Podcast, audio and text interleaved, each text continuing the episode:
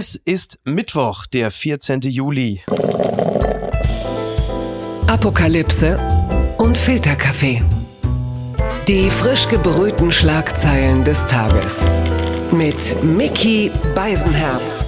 Einen wunderschönen Mittwochmorgen und herzlich willkommen zu Apokalypse und Filterkaffee, das News Omelette. Und auch heute blicken wir ein wenig auf die Schlagzeilen und Meldungen des Tages. Was ist wichtig? Was ist von Gesprächswert? Worüber lohnt es sich zu reden? Und er kann das sehr gut beurteilen. Er ist der Mann, für den Sie gerne eine Kerze anzünden dürfen. Nicht nur, weil er Geburtstag hatte, sondern weil äh, bei denen von RTL aktuell ja andauernd der Strom ausfällt. Mike Mäuser ist wieder da. Guten Morgen.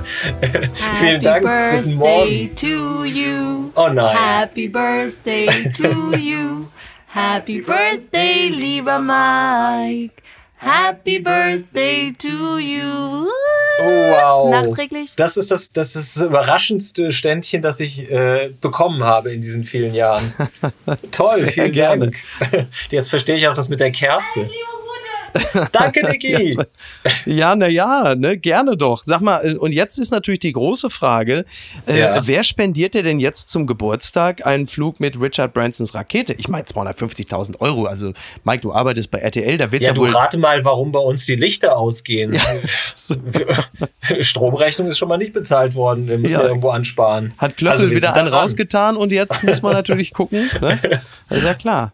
Hast du das denn verfolgt mit dieser ganzen äh, Branson-Aktion und seinem Flug ins All, von dem äh, Jeff Bezos hinter vorgehaltener Hand ja schon, er moppert ja schon, das sei ja eigentlich gar kein wirklicher Flug ins All gewesen, weil diese 80 Kilometer Höhe international ja gar nicht als Weltall gelten. Ja, also ich, ich habe da so einen Podcast-Autor, der da einen lustigen Tweet geschrieben hat und da musste ich sehr drüber lachen. Das werde ich natürlich jetzt nicht ähm, sagen, was er genau geschrieben hat, aber ich habe das verfolgt. Ich finde, das äh, war schon sehr treffend formuliert. Ich staune, dass Menschen so viel Geld haben. Und ähm, was ich auch gelesen habe, das fand ich auch ganz schön, äh, warum werden die nicht ordentlich besteuert, dass sie sowas Bescheuertes machen können. Aber gut. Ja, ich, ich bin da ja immer so ein bisschen hin und her gereist, weil, äh, gerissen, weil so, ein- so ein bisschen Pioniergeist ist an sich ja eine So ein schöne. bisschen wie Branson auch hin und her gereist. Ja, genau, so ein bisschen Pioniergeist finde ich ja schön und der Satz, also ich hatte einfach spaßeshalber bei Twitter geschrieben, weil es geht natürlich sehr stark darum, dass Bezos und Musk und so ja jetzt auch nichts von Gewerkschaften und so halten und Steuern zahlen ja auch nicht so. Und habe ich einfach nur spaßeshalber geschrieben, Musk, Bezos, Branson, Schweine im Weltall. Ja, da war was los. Ich hatte die komplette Schwenkgrill-Exzellenz plötzlich gegen mich und Sätze wie, das ist der Grund, warum es in Deutschland nie ein eigenes Tesla geben wird. Ich dachte, Leute, jetzt beruhigt euch doch mal so, weil so schlimm ist es ja nun auch wieder nicht. Aber du siehst, äh, ne, da sind die Menschen sehr angefasst. Ja, wenn es um, um, um die Sterne geht, da will jeder hin. Die Schlagzeile des Tages. Es wird keine Impfpflicht geben, das schreibt die Welt und zitiert Angela Merkel. Bei ihrem Besuch im Robert-Koch-Institut hat Angela Merkel betont, dass die Corona-Inzidenz eine wichtige Zahl zur Bewertung der Pandemie bleibe. Allerdings seien durch das Impfen auch höhere Inzidenzen zu bewältigen. Zudem stellte sie klar, dass es in Deutschland keine Impfpflicht geben werde. Und das ist ein Thema, das uns sicherlich immer mehr begegnen wird, denn in Frankreich kommt es ja jetzt äh, schon so weit, dass äh, Pflegepersonal, die sich nicht impfen lassen wollen, äh, künftig nicht mehr weiter beschäftigt werden. Und Deshalb ist es natürlich auch ein Thema, das in Deutschland immer mehr die Runde macht. Die berühmte Impfpflicht durch die Hintertür. Äh, Markus Söder seinerseits äh, lockt ja jetzt mit äh, der Öffnung von Diskotheken und Clubs ab Herbst für Geimpfte. Ja. Also vor allen Dingen doppelt Geimpfte. Also quasi die Impfpflicht nicht durch die Hinter-, sondern durch die Clubtür. Aber er winkt ja auch mit der Hinterclubtür. In- Er hat heute auch bei uns wieder in der Sendung gesagt, dass man ja, niedrigschwellige Anreize schaffen müsse und vor allem, dass man ja auch nicht unbedingt immer äh, die Allgemeinheit die Tests bezahlen lassen müsse für diejenigen, die quasi sich nicht impfen lassen und sich dann immer freitesten wollen. Das klang so ein bisschen wie der gestrenge Vater, der sagt, naja, ich kann euch auch das Taschengeld kürzen. Also Oh ja. da, da ist auf jeden Fall Bewegung drin, würde ich sagen. Ja, Impfpass schlägt Backstage-Pass. genau. Und du merkst jetzt ja, dass die Spielräume oder nenn es auch gerne die Freiräume für die Ungeimpften Ja. oder um es genau zu sagen, für die, die das Impfangebot nicht nutzen wollten, nicht konnten, sondern wollten, Mhm. dass diese äh, Spiel- und Freiräume dann in Zukunft natürlich geringer werden. Und dann bleibt halt wieder die große Frage, wie fair und gerecht ist das? Das müssen du und ich jetzt nicht zwingend lösen, aber ich glaube schon, dass das Individuum in dieser Pandemie auch gefordert ist, sich zum Wohle der Allgemeinheit so gut es eben geht einzusetzen, um es halt nicht allen schwerer zu machen. Oder du musst halt irgendwann da sitzen und zuschauen. Was, was bleibt denn auch einer Gesellschaft in diesem Zusammenhang anderes übrig? Also ich glaube auch, da geht es ja auch ein bisschen um Solidarität und die kann man nicht erzwingen, aber man kann sie, glaube ich, schon noch ein bisschen rauskitzeln.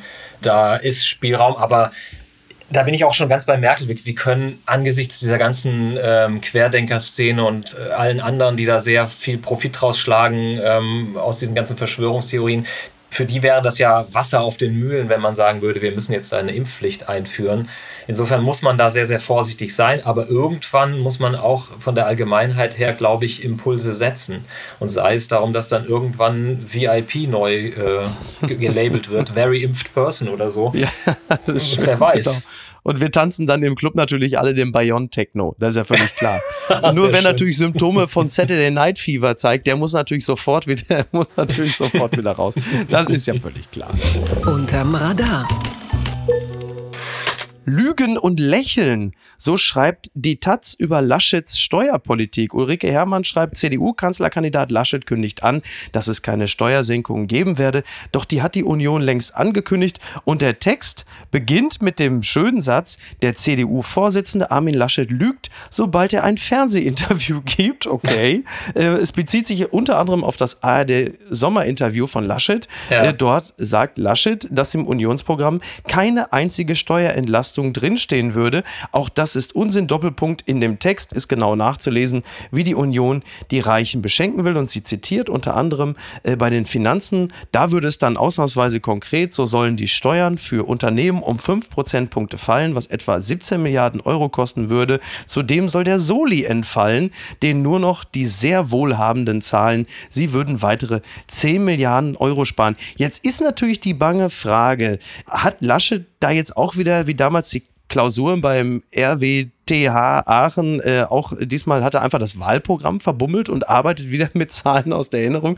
Oder wieso kann Armin Laschet sich noch nicht mal Teile und entscheidende Teile dieses 140-seitigen Wahlprogramms merken? Also ich, ich glaube ja tatsächlich, er ist ja sehr inhaltlich. Das sagt er ja auch immer wieder, auch bei so Talks wie Ja, bei Brigitte so oder man so, ihn. wo man ja äh, eigentlich das Inhaltliche nicht so braucht. Er gibt da ja immer äh, sehr viel Schwerpunkt drauf, dass es um die Inhalte geht. Und ich war auch ein bisschen überrascht. Ich habe ähm, in der Süddeutschen bin ich letzte Woche auch über sowas gestolpert. Da haben sie mal ausgerechnet, welche Wahlprogramme den Staat entlasten oder, oder welche Wahlprogramme Haushaltslöcher einreißen. Und da ist es ziemlich klar gewesen, dass Union und FDP da eben große Löcher in den Haushalt reißen. Das äh, der FDP wohlgemerkt noch größer als das der Union und die anderen Parteien eben eher für soziale ähm, Gerechtigkeit und intergenerationale Gerechtigkeit stehen. Also mich hat das schon überrascht, dass er das so, äh, so formuliert hat. Ja. Und ich hätte mich sehr gefreut, das in einem Interview mit ihm mal so auseinandernehmen zu können oder mit ihm mal drüber zu sprechen. Vielleicht ist das auch einfach nur ein Lapsus gewesen, ein Fehler, der ihm da unterlaufen ist, aber vielleicht ist er davon auch überzeugt.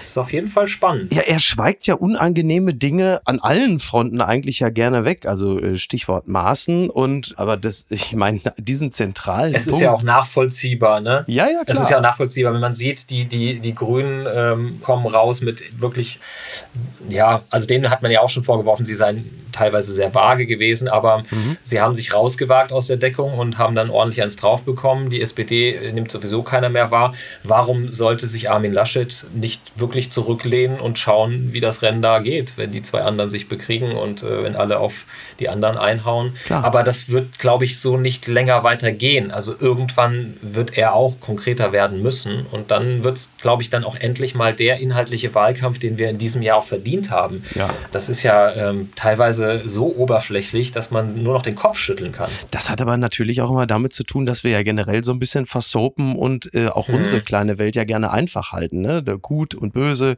Streeck versus Drosten, äh, Laschet äh, gegen Baerbock, äh, Baerbock gegen, ja, weiß ich jetzt auch nicht, also gegen jetzt im Grunde genommen alle, die sich dann auf ihren Lebenslauf stürzen, wie auch immer.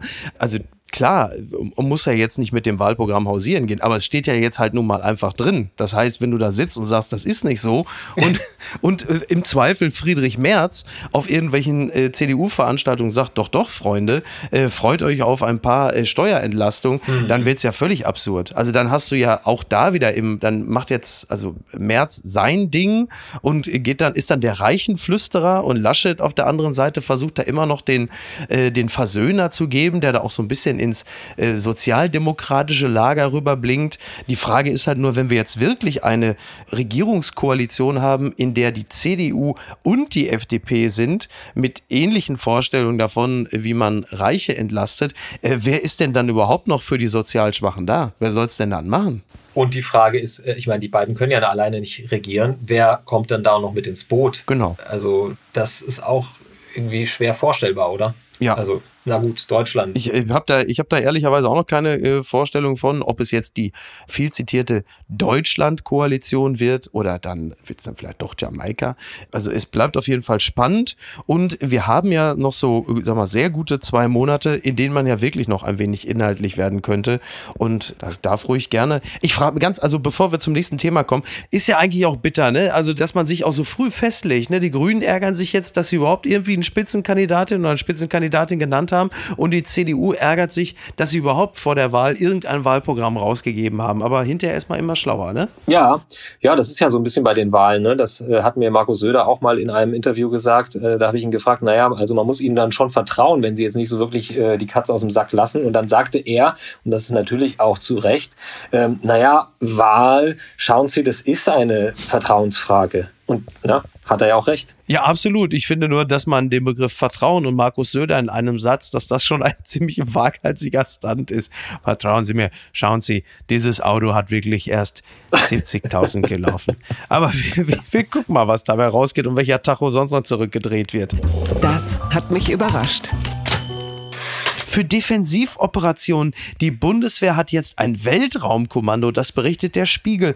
Deutschland wird auch im Weltraum verteidigt. Verteidigungsministerin Annegret Kramp-Karrenbauer hat das erste Weltraumkommando der Bundeswehr in Dienst gestellt. Das Kommando soll den Schutz und die Überwachung von Satelliten übernehmen, gefährlichen Weltraumschrott beobachten und als Teil der militärischen Aufklärung Aktivitäten anderer Staaten analysieren. Ja, es geht um den Schutz der Infrastruktur da ganz oben und und da geht es jetzt nicht darum, dass da irgendwelche durchgeknallten äh, Milliardäre da oben rumfliegen, äh, sondern es geht da ähm, ja, um, um kritische Infrastruktur. Mhm. Nur jetzt meine Frage, Mike. Haben wir da oben nicht schon genug Weltraumschrott? Müssen wir da jetzt ausgerechnet noch unser defektes Bundeswehrmaterial hochschicken? Ich wollte gerade sagen, also mein erster Impuls war, böse Zungen behaupten ja, dass sich die Bundeswehr mit Schrott auskennt und ja. warum dann nicht oben im Weltraum auch drauf schauen. Ja. Aber andererseits, ähm, wir haben ja auch äh, spannende Menschen gehabt, die immer nach oben wollten. Mir fiel auch da wieder, schauen Sie, Markus Söder ein, der ja auch ein Raumfahrtprogramm gestartet hat. Und dann fiel mir Peter Hinz Mondfahrt ein. Ja. Kannst du dich an Peter Hinze erinnern? Oh. Und ich habe dann tatsächlich nochmal nachgeschlagen, das ist jetzt auch schon zehn Jahre her. Im, am 17. Mai hat die SZ getitelt, CDU-Politiker Hinze, 2015 soll Deutschland auf dem Mond landen. Die Opposition wundert sich. Ich wundere mich jetzt ehrlich gesagt auch, weil sag mir mal 2015, das war äh, ein Jahr nachdem wir Weltmeister geworden sind. Ja. Mondmeister sind wir noch nicht, oder? Nee, so, wirklich nicht. Aber da oben wollen wir jetzt, also es ist ja tatsächlich so, dass von Satelliten beispielsweise und deren reibungslosem Betrieb eine Menge abhängt. Ja. Das merken wir ja an der Handynutzung. Wir, wir alle wissen ja schon, wie wir ausrasten, wenn wir nur an der Supermarktkasse Edge-Verbindung haben. Insofern ist es natürlich wichtig, dass man schaut, dass da oben alles reibungslos läuft. Das ist ja, ist ja alles gar keine Frage. Und dass die äh, Bedrohung äh, mittlerweile auf ganz anderen Feldern abläuft. Also früher hat man im Krieg irgendwelche Städte zerbombt. Heute geht man vielleicht dann, ähm, also es gibt einerseits ja immer mehr Software, die dann auch größere Betriebe bedroht. So Ransomware nennt sich das ja, dass man mhm. Lösegeld kassiert, wenn man plötzlich irgendwelche äh, sich irgendwo in Systeme reinhackt. Das gilt natürlich dann auch für den Weltraum und die Satelliten. Aber es bleibt trotzdem immer wieder äh, der spöttische Gedanke daran, äh, wie defekt alles ist, was die Bundeswehr benutzt. Ich will ja gar nicht meckern, aber wenn zum Beispiel hier mit dem G36 Sturmgewehr, da kannst du nicht mal einen tauben Esel erschießen. Das Ding verbiegt sich bei Hitze wie Armin Laschet im Sommerinterview und aus einem, und aus einem handelsüblichen Armeehubschrauber, den kannst du dir ja bei uns auch nur aus fünf verschiedenen zusammenbasteln. Und dass wir dann ausgerechnet diejenigen sein wollen, die da oben für Sicherheit und Ordnung sorgen. Also, wenn überhaupt, dann muss doch Kramp-Karrenbauer das Material von uns hochschaffen, um es da oben irgendwie loszuwerden. Ist das Weltall der neue Wald, wo man seinen alten, wo man seinen Schrott vergräbt? Da oben ist ja ein irrer Betrieb, wenn man die Bilder gesehen hat, was da oben rumschwirrt rund um die Erde. Ja, das ist schon krass. Oder? Ja. Aber Ja. das, da die Vorstellung, ich meine, und das sind dann ja wirklich auch Geschosse, ne? Also die haben ja eine, eine Geschwindigkeit, die durchschlagen dann ja auch irgendwelche Membranen und Wände und also was wir da oben angerichtet haben, ist irgendwie so ein bisschen Spiegelbild von dem, was wir hier unten schon seit Jahren sehr gut machen und ähm, ja, the show must go on. Ne? Genau, genau, weil es Irgendwie. sieht ja wirklich da oben aus, wenn man die Bilder sieht. Das ist schon spannend, das äh, so wie die Hauptverkehrsstraße in Neu-Delhi. Ne? Und äh, von daher, Fehlen nur noch die Kühe. ja, ja, wart mal ab. Keine Ahnung, was Bezos als nächstes vorhat. Vielleicht basteln die ja Weil- gerade am Sternbild der Kuh. Oh, schöne Vorstellung. Ja, warten wir mal ab. Gucken mal, wer da spricht. Joe Laschet, Kanzlerkandidatensohn, bewertet Garderobe von Berlins Spitzenpolitikern. Das zitiert das Redaktionsnetzwerk Deutschland. Modeinfluencer Johannes Joe Laschet, Sohn von CDU-Chef und NRW-Ministerpräsident Armin Laschet, hat die Garderobe von Außenminister Heiko Maas und Grünen-Politiker Robert Habeck gelobt. Zitat Joe Laschet, Herr Maas macht das ganz gut und weiß, wie man kombiniert. Ich glaube nur, dass die Sakkos etwas zu viel Schulterpolster haben. Eine weiche Schulter ist immer besser. Das würde Markus Söder so natürlich niemals bestätigen, der ja gemerkt hat, also dass die harte Hand und die harte Schulter wesentlich besser kommt. Und äh, ich meine, Maas macht das gut. Ein Lob, das es auch wirklich nur für seine Anzüge geben kann. Also Maas sieht doch auch eher aus wie ein FDPler, oder? Das ist doch eigentlich so ein bisschen der Volker Wissing-Look mit Brille bei Heiko Maas. Wo ist denn der rote Schal bei den Sozialdemokraten eigentlich geblieben? Bin ich schon so alt, dass ich mir so einen der, der ist mit Momper gegangen, glaube ich. Ja. ja Äh, oder? Den hat Momper nicht mehr losgelassen. Walter Momper. Also ich bin ja bei dem Thema, äh, also ich, mu ich musste erst noch mal gucken, äh, der Sohn von Armin Laschet, das ist der, der aussieht wie Ryan Gosling, richtig? Das ist richtig. Genau. Das ist richtig. Okay, Genau. da, dann bin ich schon mal auf der richtigen Piste. Aber ich bin da ja immer ein bisschen äh, zurückhaltend, was so Mode angeht, weil ich muss mir ja ständig anhören, warum ich keine Krawatte trage als Nachrichtenmoderator. Du Hippie! Ähm, ja, von daher bin ich bei dem Thema Mode, weiß ich nie so genau, ob ich da richtig unterwegs bin. Aber ähm, ich finde es auch schön, wenn so jemand wie Heiko Maas mal gelobt wird. Ja, das kommt ja selten genug vor. Das muss man auch Oder? fairerweise sagen. Also es gibt ja einige Leute, da sind wir wieder beim Thema Mode, die das Gefühl haben, er macht die Auslandsreisen eigentlich nur noch, weil man da so schön shoppen kann im Ausland. Alles Wichtige äh, räumt ja in der Regel Merkel ab, wobei Aber man ja, ja, Das ist doch auch echt erstaunlich, weil ich meine, der, der Job des Außenministers, wenn du irgendwie unbedingt nachher besser rausgehen wolltest, als du reingehst, dann hast du doch diesen Job genommen. immer. Also Immer. selbst Guido Westerwelle, den vorher als äh, FDP-Chef nicht so viele Menschen sehr mochten, sage ich mal, hat in diesem Amt total an Ansehen gewonnen. Und wie, wie Maas das schafft, das nicht zu schaffen, das ist irgendwie... Ja, Ja. also selbst Frank-Walter Steinmeier war ja ein extrem beliebter Außenminister. Aber im Grunde genommen, speziell in den Merkel-Jahren, hat sie ja auch die Bedeutung des Außenministers ja auch endgültig komplett zermerkelt, weil die Außenpolitik ja immer mehr auch in die Hände äh, der Kanzlerin gefallen ist Ja. und äh, dort auch die Exekutive sie ausgefüllt hat. Wir müssen vielleicht auch mal abwarten, wie es dann, also jetzt muss man fairerweise sagen, Steinmeier kam das sehr entgegen, weil diese repräsentativen Pflichten äh, ohne irgendwelche Gestaltung. oder? Ja, ja, es hat sich schon wirklich, es hat sich schon abgezeichnet, ohne jeglichen Gestaltungsrahmen. Das hat ihm, hat ihm gut gepasst. Ähm, wir müssen vielleicht mal wirklich abwarten, inwieweit äh, das Thema Außenminister wieder ein relevantes wird, wenn es zu einer neuen Regierung kommt. Vielleicht zu einem Kanzler Laschet, möglicherweise ja auch zu einer schwarz-grünen Regierung mit einem beispielsweise Außenminister Cem Özdemir, was ja durchaus im Bereich des Möglichen ist. Hm. Du meinst, ich Habeck glaube, geht jetzt nicht mehr nach ähm, der Kosovo-Geschichte? Oder? Ach so, Stichwort äh, Ukraine-Geschichte. Defen- So. Ja, Stichwort, wir waren ja gerade hier nochmal kurz im Bereich der Defensivoperation. Das passt ja sehr gut. Ach, mal abwarten. Äh, Übrigens äh, sagte Joe Laschet, auf den ich nochmal kurz zurückkommen möchte, weil du hast Robert Habeck gerade angesprochen. Da sagte Joe Laschet, also dass Habeck oft ein T-Shirt statt Hemd zum Anzug trägt, das sieht sehr gut aus. Ich finde, unter dieser Voraussetzung kann er sofort auch Sportmoderator im Öffentlich-Rechtlichen werden. Und Joe Laschet gefällt das klassische Einstecktuch bei Lindner und bei bei Anton Hofreiter von den Grünen. Da muss ich allerdings korrigieren, das war kein Einstecktuch, das war eine von den nutzlosen Van Laak-Masken, die Hofreiter einfach wütend in die Anzugtasche geknüllt hat.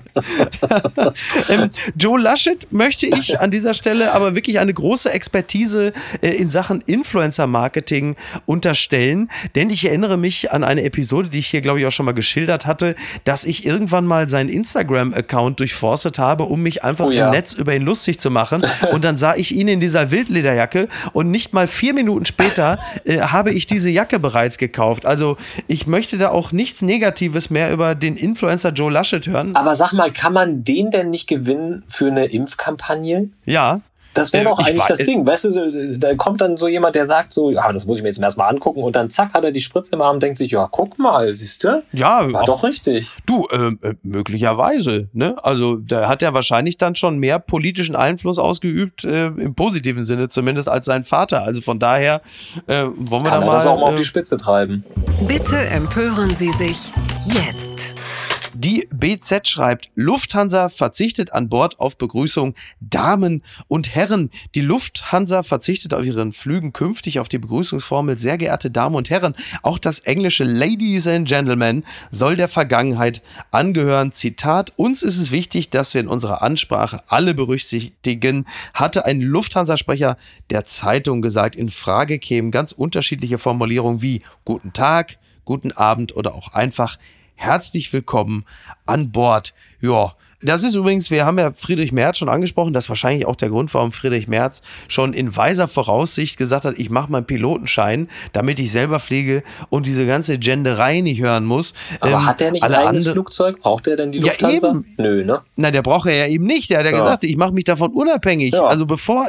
Aber der, der, der braucht auch nicht mal ein Pilot sein. Ich meine, der, Ja. der hat da wahrscheinlich sein, wie nennt man das denn, ein Chauffeur in der Luft oder so? Ach so, so ein Flugtaxler, würde man vielleicht Harry in Bayern schmeißt sagen. den, Flug, den Flieger an, oder wie das? genau, Harry schmeißt den Propeller an.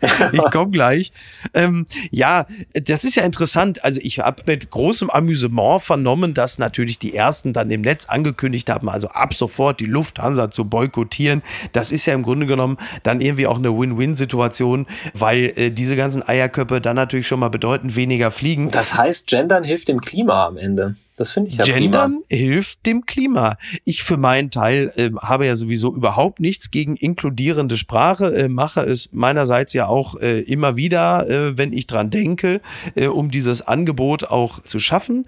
Bei der Lufthansa finde ich es insofern ganz amüsant, weil ich das Gefühl habe, dass sie glauben, dieses Negativ-Image, das sie haben, also auch diese 9 Milliarden Subventionen, die immer wieder gerne, gerade auch aus der Links- Twitter-Fraktion ja auch gerne angeführt wird und vom Kulturbetrieb, dass man glaubt, man könne jetzt mit inklusiver Sprache äh, irgendwelche Leute äh, zurückgewinnen. Also das glaube ich nun wirklich, also wer fliegen will, der lässt sich vom Gendern jetzt nicht davon abhalten, aber es fliegt natürlich auch keiner mehr, weil jetzt plötzlich an Bord der Lufthansa gegendert wird. Also man kann es machen und ist ja schön und, und nett, aber als Image-Korrektur nach oben, glaube ich, wird es nicht funktionieren. Dafür ist die Lufthansa viel zu sehr im Fokus der Kritik, insbesondere wenn es um das Thema Ungleichbehandlung, auch finanzieller Natur in Corona-Zeiten geht. Ja, ähm, ich sehe das ja ganz so wie du. Ich bin da sehr entspannt und habe das auch in meinem Alltag, in meinem Redaktionsalltag. Ich habe nichts dagegen. Ich sehe, dass es Menschen gibt, die das stört und die sich daran empören.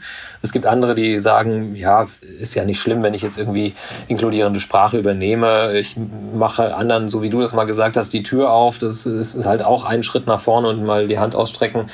Also ich habe das von Anfang an nicht so wirklich verstanden, wie man da sich so drüber aufregen kann. Ich verstehe auch nicht, wie man damit Image äh, aufpolieren wollen will. So, das Ja. kann ich nicht nachvollziehen. Ja, also ich glaube, in diesem Falle wird es halt einfach nicht wirklich funktionieren. Dafür ist die Lufthansa in vielerlei Hinsicht zu sehr der Feind gerade. Aber du, äh, viel Glück und Malle-Urlauber haben natürlich gleich ein Thema. Ne? Also das reicht bei Uwe und Ingo, bis, bis sie mit dem Bus in Calaratiana Liebe angekommen sind. FluggästInnen, ja, Ja, das genau. fände ich sehr, sehr schön. Also da, dann, Oder? dann kommt, kommt einem doch schon gleich der, ja, ja, der Sommerdrink hoch, dem einen oder anderen. Aber das fände das fänd ich dann schon wieder wirklich sehr lustig. Da wäre ich auch gerne dann mit dabei. Das gibt's doch gar nicht. The Guardian meldet, South Korea no permission to dance. South Korea COVID rules enforce slower music in gyms. Authorities at requirement that workout tunes must not exceed 100 20 Beats per Minute in Group Exercises. Also der Langrede kurzer Sinn. In Fitnessstudios in Südkorea ist jetzt Musik untersagt, die einen äh, zu hohen Takt hat, denn die Beats zu schnell sind, die Musik zu sehr treibt. Geht es im Sinne, im Sinne des Infektionsschutzes äh, nicht mehr, weil äh, man davon ausgeht, dass die Menschen dort kurzatmiger werden, schneller und heftiger ausatmen und auch, sag mal, der, der Spritz Schweiß dafür sorgt, dass mehr Leute sich infizieren. Ich sag's jetzt mal so, wer einmal in einem Bahnabteil gesessen hat, der weiß, es braucht weder laute Musik noch ein Gym, um für starkes Schwitzen zu sorgen. Aber trotzdem die Frage, Mike, ist David Getter ein Sicherheitsrisiko für uns alle? Also wenn er in, in Südkorea auflegt, wahrscheinlich. Bei uns weiß ich nicht. Wir sind da ja so weit hinter Südkorea her, das haben wir ja auch schon in der ersten Welle gesehen und auch bei der zweiten Welle. Äh, von daher, wir, wir lächeln jetzt drüber, aber ganz ehrlich, Südkorea ist deutlich besser durch die ganze Pandemie gekommen äh, als wir. Ja, du, wenn das jetzt am Ende dafür sorgt, dass Pitbull generell verboten wird, ja, einfach aus Infektionsschutzgründen, dann hätte ich natürlich äh, auch überhaupt äh, nichts dagegen. Es ist natürlich die Frage, ist auch deshalb womöglich DJ Robin Schulz auch in katholischen Kirchen verboten, dass die Leute dort einfach andächtig sitzen bleiben und nicht schwitzen und sich bewegen? Also da tun sich ja völlig neue äh, äh, Dinge auf, ne, in der Betrachtung des Ganzen. Ja, also, neue Perspektiven. Interessant. Ja, absolut. Aber ich, ich fürchte, äh, solche Regelungen sind nicht mehrheitsfähig. Irgendwann irgendwann fasst man sich dann doch an den Kopf und sagt, also Kinders, dann lass es doch einfach gleich bleiben. Ne? Zumal doch, entschuldige bitte, hat nicht auch Südkorea den Gangnam-Style erfunden? Ja, also erst, sei. erst, erst jagen sie irgendwie zweieinhalb Milliarden Menschen, äh, jagen sie los, dass sie irgendwie äh, tanzen wie Gerhard Schröder, wenn er irgendwelchen Leuten Juckpulver in die Unterhose getan hat und plötzlich will man mit dem ganzen Scheiß nichts mehr zu tun haben. Ist doch auch schon wieder nicht zu fassen. Kann da Aber nicht mal komm. irgend so ein Verschwörungs-, äh, Entschuldigung, Querdenker draufschauen und gucken, ob es da nicht Verbindungen zu Psy gibt und ähm, zu dieser äh, ganzen Geschichte Corona. Vielleicht ist das ja irgendwie da auch ausgeheckt worden. Also, nee, egal. Ich möchte an dieser Stelle nochmal fragen, qui bono? Mike, Ja, qui bono? Bono, richtig, ja. Mhm. Papala Paparazzi. Verheerende Regenfälle in London. Queen-Gitarrist verliert Erinnerungsstücke. Das berichtet NTV. Die Wetterkapriolen der jüngsten Zeit machen auch vor London nicht halt. Von Regenfällen biblischen Ausmaßes ist am Montag die Rede. Bei Queen-Gitarrist Brian May läuft der Keller voll. Dabei werden auch persönliche Erinnerungsstücke des Musikers zerstört. Ja, das hat er äh, unter anderem bei Instagram äh, gepostet. Wirklich ein, ein Bild des Grauens. Zitat, das ganze Untergeschoss wurde mit Abwasser geflutet. Unsere Teppiche, Decken und alle möglichen geschätzten Dinge sind mit stinkendem Schleim überzogen. Das ist natürlich absolut äh, bitter. Jetzt muss man natürlich auch die Frage stellen, also gerade in, in Süddeutschland, in Baden-Württemberg ist ja auch alles vollgelaufen. Haben da möglicherweise auch die äh, legendären Musiker von Fool's Garden wichtigere Erinnerungsstücke, vielleicht die ersten Noten von Lemon Tree verloren? Man weiß es nicht genau. Andererseits, ich sag's mal so, wunderbare Erinnerungen für immer zerstört. Für viele Queen-Fans bedeutet das auch Queen und Adam Lambert live Oh Gott. Ich hatte es verdrängt. Oh Gott, ja. Hm, nee. Ja. Ja. nein, Ja. das ist ja, das ist ja wirklich dramatisch. Bitter, ne? Und ich meine, gerade in London, ich meine, äh, da galt doch eh immer äh, It's raining cats and dogs und Ja. äh, das ist da jetzt auch nochmal schlimmer. Also da, das ist ja doch eigentlich äh, ein ganz schlimmes Zeichen, wenn, wenn man da vorher nicht dran gedacht hat, dass der Keller überflutet werden könnte, dann hat sich selbst in London der, das Regenausmaß dramatisch verschlimmert und Ja. äh, hängt wahrscheinlich auch an diesen, diesen ganzen Wetterumschwung, den wir überall sehen. Also, dass sich so Hitzeglocken festsetzen und sich weiter bewegen, dass sich Unwetterzellen viel stärker ähm, aufladen, dass sie auch länger über einem Ort bleiben, dass der Jetstream äh, langsamer wird. Also, da muss irgendwie sowas dran sein an diesem Klimawandel, aber ich bin da noch nicht so nah dran. Also da muss Ja, ja, muss so langsam, so, also das kann man ja nun wirklich sagen. Also wenn, äh, wenn es selbst in London ungewöhnlich heftige Regenfälle gibt, Ne? dann muss da tatsächlich, ja, ja, dann, dann muss da tatsächlich wirklich etwas äh, Schlimmes passiert sein. Also wir fühlen mit. Übrigens, die Haare von Brian May wieder trocken zu kriegen, das ist, glaube ich, auch nochmal ein ganz eigenes Thema. Aber da müssen wir heute nicht drüber sprechen. Wir sprechen noch über ihn hier. Und was schreibt eigentlich die Bild? Oh ja. Mike, du hast ja drauf bestanden. Ich bin ein großer Fan. Ja, mittlerweile. Also, nachdem äh, der liebe Marco Seifert mich darauf aufmerksam gemacht hat, dass wir es mit äh, Apokalypse und Filterkaffee bereits in den äh, Wikipedia-Eintrag von Franz Josef Wagner geschafft haben, äh, muss ich natürlich auch hier drauf zu sprechen kommen. Ja, fantastisch. Und zwar als Stimme von Homer Simpson. Ich, ich habe das immer sehr genossen, dass du, äh, also deine Bildparodien, äh, aber ich habe den Link nie gehabt. Ja. Und in dem Moment, wo ich das las, dachte ich, ja, na klar, äh, da hat Marco absolut recht. Oder beziehungsweise die Leute, die das reingeschrieben haben, es ist die Stimme von Homer Simpson, ein Logo. Ja, ich, ich weiß auch nicht. Wie Ich konnte ich nur? Do. Ja, ich. Schön. Nein. Also, betrifft Impfpflicht. Ich bin dagegen. Ja, mein Körper gehört mir und nicht dem Staat. Keine Polizei, kein Ordnungsamt soll mir gesetzlich an meine Haut kommen. Ich bin bei euch und nicht bei euch. Ich habe mich freiwillig zweimal impfen lassen. Und es war wunderbar. Optimismus kehrte zurück. Glück. Es war, als würde ich aus einem Grab zurückkehren. Oh mein Gott. Vor der Impfung war ich halb Mensch, halb Toter. Vom Morgen bis zum Abend hatte ich Angst. Würde ich meine Enkelin wiedersehen, wieder in meine Kneipe gehen, wieder mit meinen Freunden trinken? Hallo, Franz Josef. Impfen hat mich gerettet. Die Todeswolke ist vorüber. Jeder entscheidet über sein Glück.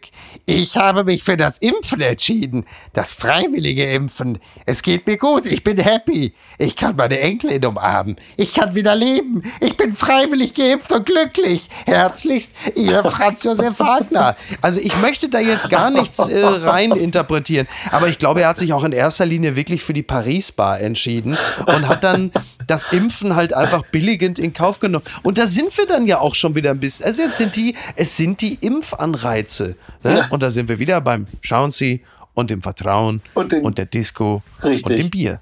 Genau. Ja. Ja, ganz fantastisch. Un unfassbar. Ich musste jetzt gerade tatsächlich an, an das Leben des Brian denken und den armen Mann, der da unten schweigend hockte, dem jemand auf den Fuß sprang, nämlich der Brian. Und dann äh, ich, äh, ich habe die ganze Zeit Jehova, Jehova.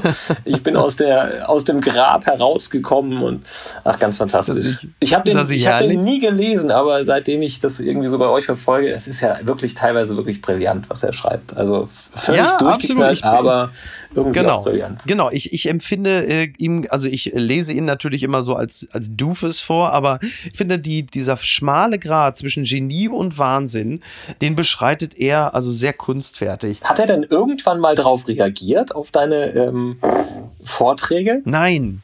Ich weiß aber, Wie ich habe ihn irgendwann vor 15 Jahren oder so, da haben wir es nämlich damals so gemacht, als ich noch beim Radio gearbeitet habe, da haben mein lieber Kollege Tobias Häusler und ich immer morgens eine Kerze angezündet, also ein bisschen wie ihr bei RTL aktuell. Ja, abends, und, mhm. ähm, und haben äh, immer uns Post von Wagner vorgelesen. Und dann habe ich ihm irgendwann mal eine ironische E-Mail geschrieben und die hat er auch netterweise beantwortet. Okay. Und schrieb dann aber auch so mit drei Flaschen Wein im Bauch schreibe ich ihn zurück und so. Also, aber nett. Ach, also sehr lustig. nett. Ein, ja, er hat eine, er hat nett geantwortet. Ja. Und ich buhle noch heute um seine Zuneigung, wie du Aber ja es merkst. gibt ihn auch wirklich, ja? Also es ist Es jetzt gibt nicht irgendwie ein... Ich habe ihn vor äh, vier oder fünf Jahren, als ich mit meiner Freundin Bettina Rust in Berlin essen war, in einem Restaurant gesehen, als er gerade aus dem Raucherraum kam. Und man muss ganz klar sagen, wenn er sagt, vor der Impfung war ich halb Mensch, halb Toter, dann ist das nicht gelogen. okay, dann kann man ihm nur das Beste wünschen. Ja, und das wünsche ich dir auch. Ich hoffe, du kannst noch ein bisschen feiern. Ja. Möchte unsere HörerInnen, Friedrich Merz mal weghören, an dieser Stelle nur kurz darüber informieren, dass wenn sie diese Folge hören, es im Nachgang ein bisschen glatter klingt, als es während der Aufnahme gelaufen ist. Aber das muss man offensichtlich ja mittlerweile einfach in Kauf nehmen, wenn man sich jemand von RTL aktuell dazu holt, Mike. Also gefühlt Möchte ich- ist das die tatsächlich die MacGyver-Variante, aber ähm, ich räume jetzt mal hier die ganzen Kopfhörer weg, die alle nichts mehr taugen und äh, ich äh, gelobe Besserung und werde die Stromrechnung sowohl des Senders als auch meine eigene bezahlen und dann wird das nächste Mal ganz glatt laufen. Ich freue mich aber aufs nächste Mal und fühle dich herzlich wieder eingeladen. Oh ja, danke schön. Ich komme sehr gerne. Mach das. Mike, vielen Dank. Ciao. Ciao. Apokalypse und Filterkaffee ist eine Studio Bummens Produktion mit freundlicher Unterstützung der Florida Entertainment. Redaktion Niki Hassania. Produktion Laura Pohl. Ton und Schnitt Niki Franking. Neue Episoden gibt es jede Woche montags, mittwochs und freitags, überall, wo es Podcasts gibt. Stimme der Vernunft und unerreicht gute Sprecherin der Rubriken Bettina Rust. Hallo, mein Name ist Hatnet Tesfay Und ich bin Tarek. Wir sind die Hosts von Tratsch und Tacheles. und bei Tratsch und Tacheles geht es um Tratsch und Tacheles. Wir schauen, worüber Tratsch Deutschland. Es geht um Popkultur und die Medienlandschaft. Und weil Tratsch natürlich auch immer so ein bisschen politisch ist, schauen wir, welche Rolle so Sachen wie Feminismus oder Sexismus, Rassismus, Ableismus und all diese Dinge in unserem Medienkonsum spielen. Klingt jetzt ein bisschen heavy, ist es aber gar Nee, nicht. gar denn nicht. Wir lachen auch super viel, Die meiste Zeit sogar. oder? Ja. Und wenn ihr mitlachen wollt, Tratsch und Tacheles gibt es jeden Mittwoch überall, wo es Podcasts gibt. Und ihr müsst euch schon mal darauf einstellen, dass die Wahrscheinlichkeit, dass wir vielleicht auch über Kim Kardashian sprechen, recht hoch ist. Kim Kardashian ist Messias. Amen. Auf Wiedersehen. Ah, ciao, meine Lieben. Ciao. Tschüss, Kimi, ich liebe dich. Chloe, HDL. Ciao, ciao. Ja, Tschüss. tschüss. Mhm, ja, mua.